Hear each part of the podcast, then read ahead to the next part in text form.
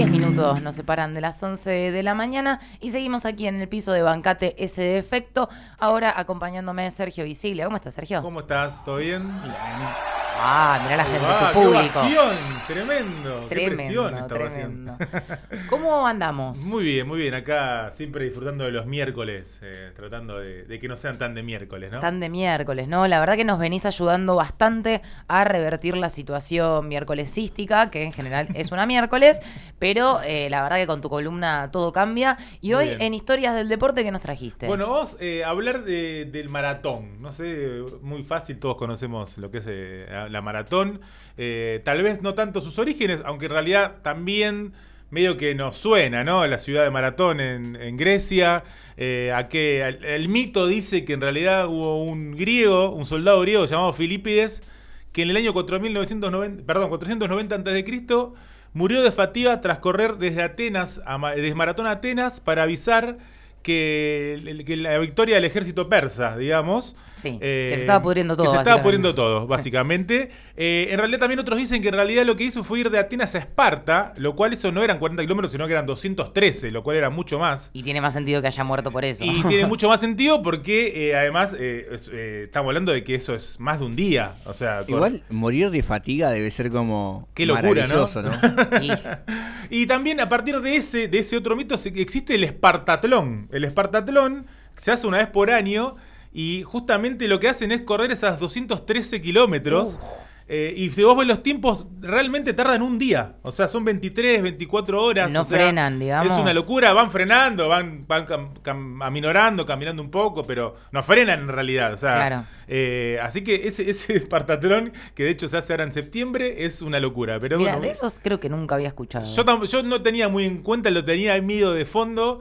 Eh, bueno, a partir de esto lo, lo- lo busqué un poco más y Que bueno, es, no debe participar tanta gente, no participa tanta gente, hay muchos requisitos, demasiados requisitos, tenés que haber hecho de- eh, muchas, eh, como ir eh, evolucionando en, en la cantidad de kilómetros que vas haciendo hasta poder hacer este Espartatlón que es una locura. ¿no? Básicamente tratar de demostrar que no te vas a morir en el Es- intento. exactamente, Bien. exactamente. Pero vamos a hablar más específicamente de Maratón de Boston. La Maratón de Boston, eh, de hecho, se corre por esta época y por eso la traemos hoy, porque se corre siempre rondando el 19 de abril. Esta, en esta ocasión fue el 18, fue el lunes pasado, eh, la que es también el Día del Patriota en Estados Unidos y por eso se corre en esa época. En realidad es el Día Patriota porque ahí empezaron en el 1775 las batallas por la independencia ¿no? En Estados Unidos. Eh, por primera vez se corrió en 1897 este maratón de Boston, eh, que en realidad fue una especie de. Fueron en 1896 se hicieron por primera vez los Juegos Olímpicos.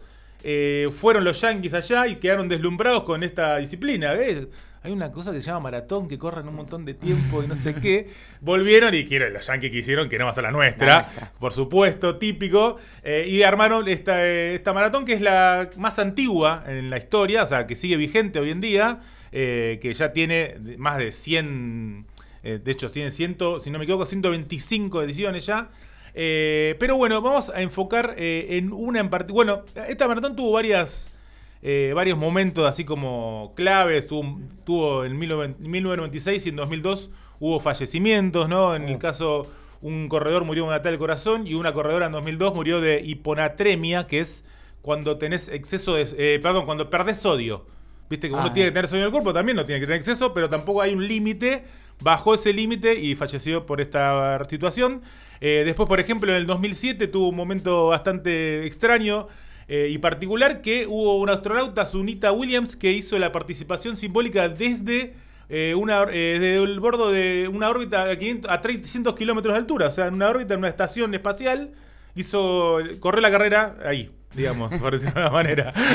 hizo los tres. La una famosa locura. caminata lunar. Claro, hizo la- y el 15 de abril de 2013, no sé si se acuerdan, pero eh, hubo un atentado en la maratón de Boston. No sé si se acuerdan este dato particular. eh, ¿Qué año dijiste? 2013, eh, que fue unas tres horas después de que los ganadores llegaran a la meta, que siguen cayendo corredores, por supuesto. Hubo dos explosiones en los últimos 200 metros de la carrera.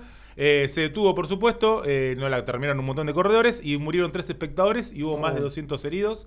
Eh, así que hubo varias cuestiones que fueron pasando, pero no vas a quedar con una en particular, que es hace exactamente 55 años, en el año 1967 hubo una carrera histórica y vamos a contar por qué. Bueno. Y trata, tiene una protagonista principal que es Katrin Switzer. Katrin Switzer es una alemana nacida el 5 de enero de 1947. Eh, vamos a contar un poquito su historia. Ella cuenta que a los 12 años estaba entrando a la secundaria, digamos, eh, y le contó a su papá que quería ser eh, porrista, animadora, digamos, ¿no? Y le- dice que le quedó muy grabado lo que le contó el padre. Le dijo, va a estar bueno que más...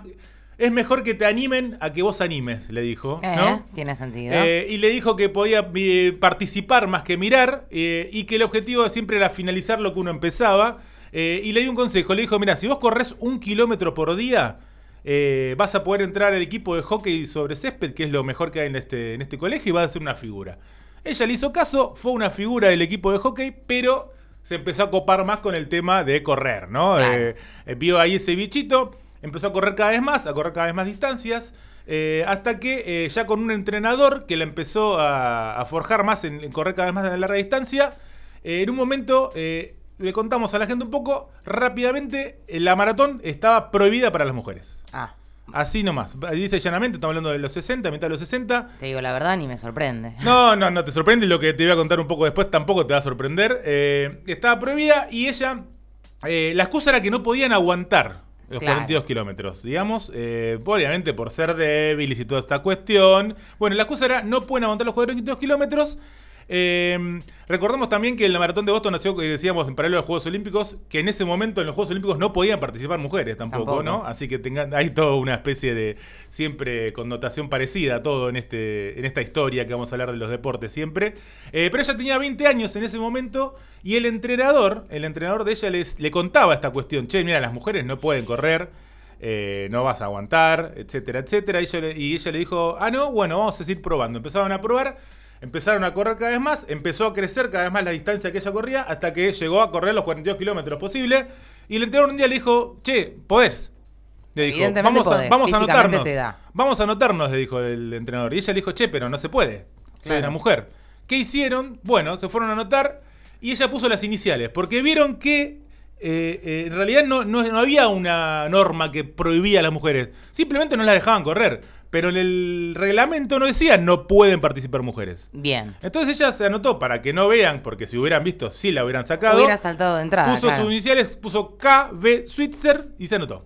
Bien. ¿no? Así que fue a correr tranquila con el dorsal número 261 ¿eh? y fue eh, a la carrera. Eh, en ese momento, el novio, que era. mm, ¿Cómo decirlo? Era lanzador, lanzador de martillo y era como gran, muy grandote, no sé qué. Se quiso sumar a la movida. Le dijo, le dijo con esta frase: dijo. Si las mujeres pueden correr maratón, yo puedo correr sin entrenar, así que me sumo y me meto en el maratón, le dijo el novio. Ay, Raúl. Raúl, Raulito, mira. Raulito. Una cosa.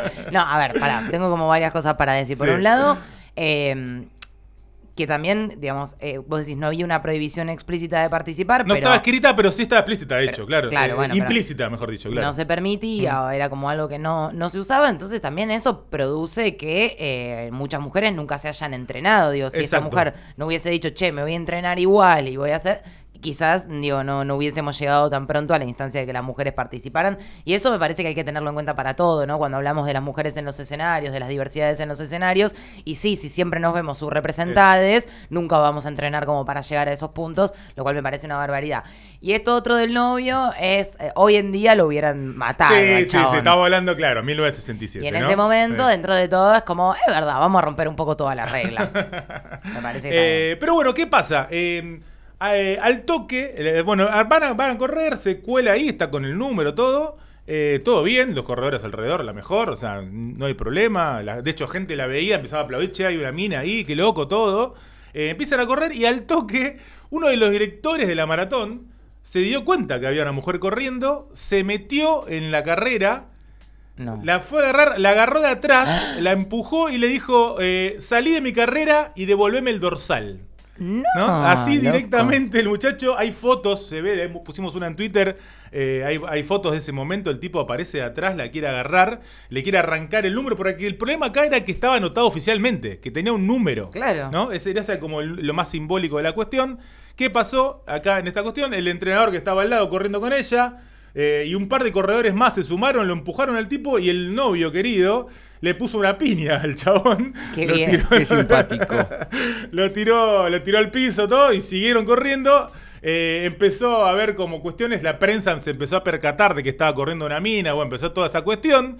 Eh, y la prensa, no sé si vieron ustedes cuando- eh, las maratones alguna vez, que en realidad está todo el tiempo alrededor, hay, hay, hay motos, hay camionetas filmando, como que están eh, en el medio de la pista la, la prensa como filmando, haciendo... Bueno, acá le empezaron a hacer notas, en el medio de la carrera. A la, a la- chica empezaron a correr y dijeron, che, ¿por qué, ¿por qué estás corriendo? Y empezaron con las preguntas, ¿qué querés probar con esto? Le empezaron a preguntar la prensa, ¿no? Acá se- en las Eh, fotos que, vos bien marcabas Mm. se ve exactamente al periodista con el micrófono, gente tironeándola, Sí, de sí, todo, sí. tremendo. De todo, de todo. Eh, le preguntan, ¿qué querés probar? Y la piba decía, yo solo quiero correr. Dice, no quiero probar nada, quiero correr. ¿No? Decía la cuestión. Ella cuenta después que lo que hizo de lo que quería, eh, se sentía que necesitaba terminar esta carrera, ¿no? Como que sintió que voy a terminar la carrera, la, la frase de ella es, voy a terminar la carrera arrastrándome o a gata si es necesario, porque si no la acabo nadie creerá que las mujeres pueden hacerlo. Claro. Ella sintió eso en ese momento. Es que es terrible porque ella se inscribe sabiendo que puede hacerlo, pero en el momento, con la presión y con todo esto que te empieza a pasar en el camino, es tipo, bueno,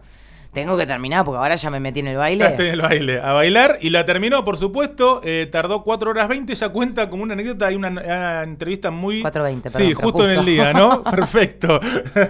Eh, cuenta eh, en una entrevista que se puede ver y que está muy buena eh, en YouTube. Que mm, en el medio el novio se empieza a enojar con ella por, por lo que pasó, porque claro. Empezó, el tipo empezó a amenazarlos, después el tipo aparecía como eh, por el costado a quien le habían golpeado, el director del torneo, diciendo ustedes van a tener problemas, no sé qué. Y el novio se empezó a enojar, esto en el medio de la carrera, eh, diciéndole, por tu culpa, por tu culpa, ahora me van a echar porque él quería correr, eh, jugar los Juegos Olímpicos con el lanzamiento de martillo. Entonces en un momento dice, encima vas lento, sos re lenta, y se fue el chabón para adelante. Se fue, la dejó como ahí donde estaban corriendo. Y en un momento, cuando está por terminar, lo ven que está caminando en la carrera y lo pasan. no, como un datito de color, ¿no? Para, para ir para Qué la película. tarado, bien, me encantó.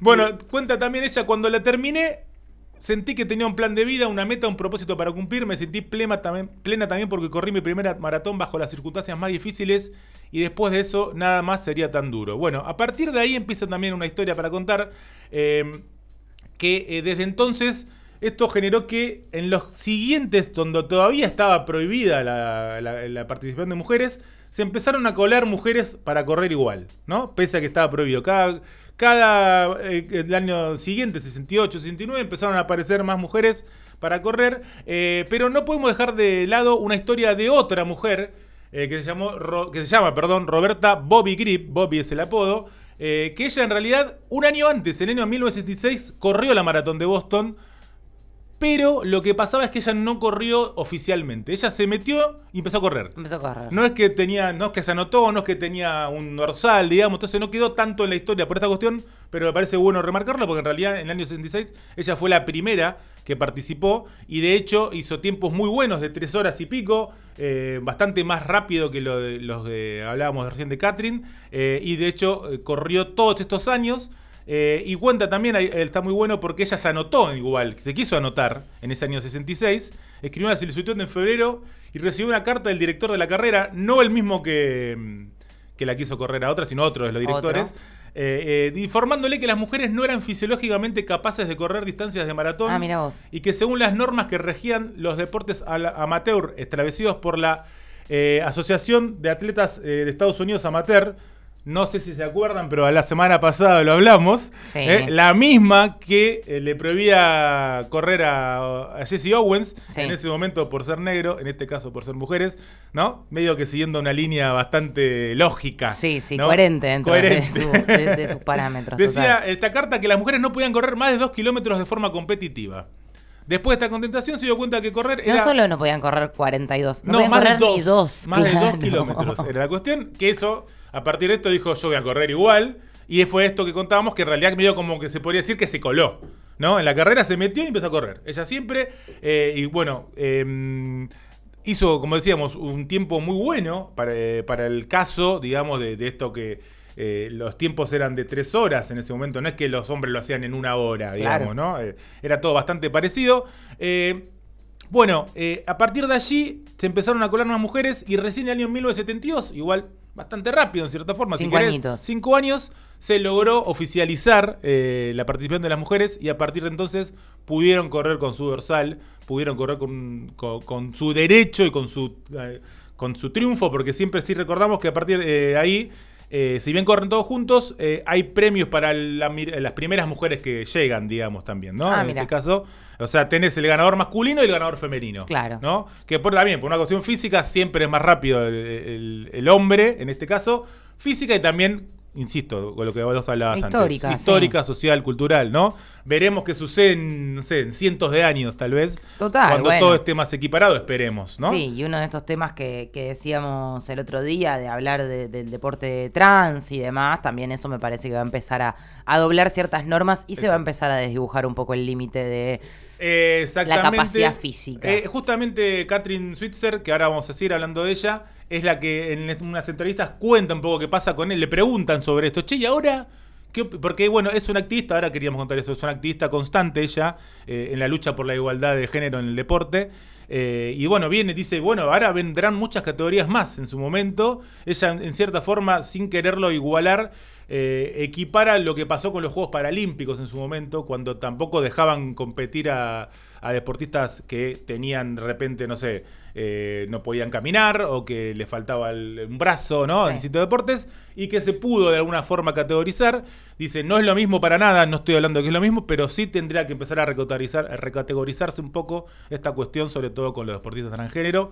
Insistimos, en algún momento de esta columna vamos a, a charlar con alguien que sepa un poco más. Yo no me siento tan capacitado como para contar, pero sí para charlar con alguien que nos explique un poco más qué sucede hoy en día con, con el deporte transgénero.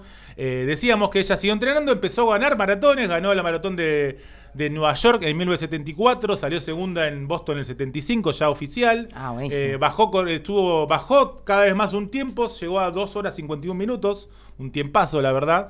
Eh, y bueno, corrió 34 maratones más. eh, y a partir de ahí se convirtió en una activista, como decíamos, que se materializ- materializó más que nada en eh, lograr que por fin, porque esto eh, no estaba en los Juegos Olímpicos todavía, recién en el año 1984 la maratón femenina llega a los Juegos Olímpicos y en gran... Ahí sí tardaron un Ahí poco. tardaron más y ahora vamos a contar rapidísimo eh, que en gran parte fue gracias a la acción de Catherine Switzer, que ella también era periodista en ese momento y empezó a escribir y que dijo, bueno, ¿cómo hago para lograr esto? ¿no? Empezó a escribir todo el tiempo notas al respecto, a organizar carreras y llevó una propuesta a Avon en ese momento, que era como la máxima empresa de cosméticos mundial, eh, y dijo, muchachos, muchachas, eh, ustedes son los, eh, los que necesitamos para defender esta causa. ¿Qué hizo? Organicen carreras por todo el mundo contando que sean solo para mujeres. Y para sumar este estereotipo que lamentablemente estamos, que sean bien femeninas, que haya cuestiones de, belleza en el medio, o sea, llevémosla por ese lado eh, y recorramos el mundo con eso. Lo que se dice ser estratégica, ¿no? Exactamente, estrategia pura. Se recorrió 27 eh, federaciones de distintos países, o sea, en 10 años fue, hizo todo esto. Durante 10 años se empezó a recorrer, a charlar, a reunirse con las organizaciones de diferentes países. Países que en ese momento ni había chance de correr, Indonesia, por ejemplo, incluso Brasil, que tampoco estaba ni cerca de, de tener maratón femenino. Lo que contaba siempre es que la mayoría de los, de los lugares le decían, che, no se va a notar nada y esto no tiene sentido, las mujeres no van a hacer esto. Y de repente aparecían 100.000 personas, o sea, era un éxito tras otro. Terminó esta movida que hizo durante 10 años, recopiló todos los datos, todas las estadísticas de la cuestión, fue al Comité Olímpico Internacional y le dijo, muchachos, muchachas, miren esto. Datos. Miren, datos, no opinión, se podría Total. decir. Esto va a ser un éxito. Fue al Comité Olímpico Internacional, al Comité de Los Ángeles, que era el que venía allí, y en 1981 votaron por el sí y se logró implementar eh, por fin los Juegos Olímpicos en la maratón. Ella cuenta, eh, dice, no quiero compararlo, pero para mí sentí una cuestión tan fuerte como cuando se logró el voto femenino. Dice, como eh, sentí que era como medio equiparándolo en esa cuestión, obviamente en su rubro. Eh, ella actualmente sigue, como decíamos, luchando, hablando, eh, contando su historia. Esto que hablábamos recién también, eh, sigue viendo la evolución de lo que pasa con el deporte. Estamos hablando de la cuestión transgénero, donde se está metiendo mucho tiempo. Eh, escribió muchos libros, artículos, hay documentales, bueno, de todo para ver. La verdad que es muy interesante recorrer toda su, su historia. Eh, también de Bobby Grip, que era la otra atleta que también Sí. marcó. no- no- está bueno no dejarla de lado porque creo que de hecho fue precursora antes que ella, pero bueno, no tuvo la parte oficial, si se quiere. Eh, las dos todo el tiempo eh, fueron activistas eh, y lo siguen siendo al día de hoy. Y lo que quedó muy loco es que si uno busca en internet el número 261, que es el número en cuestión, Sí. eh, de donde ella tuvo ese dorsal, ¿no? Ese momento que le quisieron arrancar. Eh, dice que a partir de mm, que se empezó a viralizar toda la cuestión, de, porque empezó a existir más internet, digamos, mitad de los 2000 y si querés ya entrando a los 2010, eh, se volvió un símbolo del deporte eh, feminista, ¿no? El número, ¿no? Como que el número 261 se volvió un símbolo a partir de entonces. Ella dice que fue muy loco porque previo a eso no es que no, no estaba muy, muy, muy tenido en cuenta. Y bueno, a partir de allí contaron cada vez más, se viralizó su historia, por supuesto. Y bueno, y empezó ese número a marcar, ¿no? Hablábamos antes del 420 como Sí, otro número. la verdad que, que- eh, que que va pasando eso, ¿no? Estos números que se vuelven como códigos, eh, Exacto. a veces por la ilegalidad, a veces por su significado, por un montón de razones. Mirá vos, che, me gustó mucho. Veo acá imágenes de Catherine eh, corriendo 50 años más tarde. Exactamente, en la mara- en la- eh, cuando se hizo, la- hubo dos, dos casos particulares. Uno en Londres, si no me equivoco, en 2018, que fue cuando se cumplieron 100 años de eh, el voto femenino eh, en Inglaterra, que se hizo una carrera de maratón en Londres y corrió ella ya con eh, casi 70 años, 60 y pico de años. Y también en el año 97, si no me equivoco, cuando se cumplieron 100 años de, de la maratón de Boston y también, eh, hágame la cuenta rápido, 30 años de que ella participó. Eh, también corrió, o sea, hay varios momentos. De hecho, en esta que seguramente estás viendo vos, que es de Londres, eh, todas las eh, todas las corredoras tienen el 261. Sí, ¿no? ah, todas las corredoras, sí. yo veo que ella tiene Claro. 261, pero no, no, no veía que, que el resto también. ¿no? Ahí como, como esa muestra también simbólica, no sé si es justo la que están viendo, pero bueno, en una de esas carreras es donde sucede eso eh, también, ¿no? Para tener en cuenta esto del número, como hablábamos recién. Eh, ella de siempre, para cerrar, ella siempre dijo eh, que no fue una gran... que es que recordaba como un símbolo del maratón y el deporte, pero en, en deportivamente en sí no fue una gran estrella, ella siempre dice, pero bueno, que se la recuerde por todo esto, le siente más orgullo todavía, y ella dice... No sé si será con el diario del lunes o será cierto, le vamos a creer por toda la historia que tiene encima. Dice, siempre mi objetivo no fue ganar, sino lograr igualdad y oportunidades para las mujeres. Así que, La verdad me parece maravillosa la historia de Catherine eh, y todo esto que, que nos estuviste tra- trayen- trayendo el día de hoy. Estoy trabada, está complicado. estás, che, eh? Sí, no. Eh, y sí, bueno, y claro que va a ser reconocida por toda su lucha, su labor como periodista, haberlo llevado a los Juegos Olímpicos. la, no es la- para la- nada. la no. jugada que hizo con los Juegos Olímpicos es magnífica. ¿eh? Magnífica. Digna de, de- de envidia para cualquier empresario, podríamos decir. Visiglia, la semana pasada le dimos un 10, hoy se va con un 11. uh, qué lindo. Bueno, vamos a seguir sumando entonces. Vamos a seguir sumando.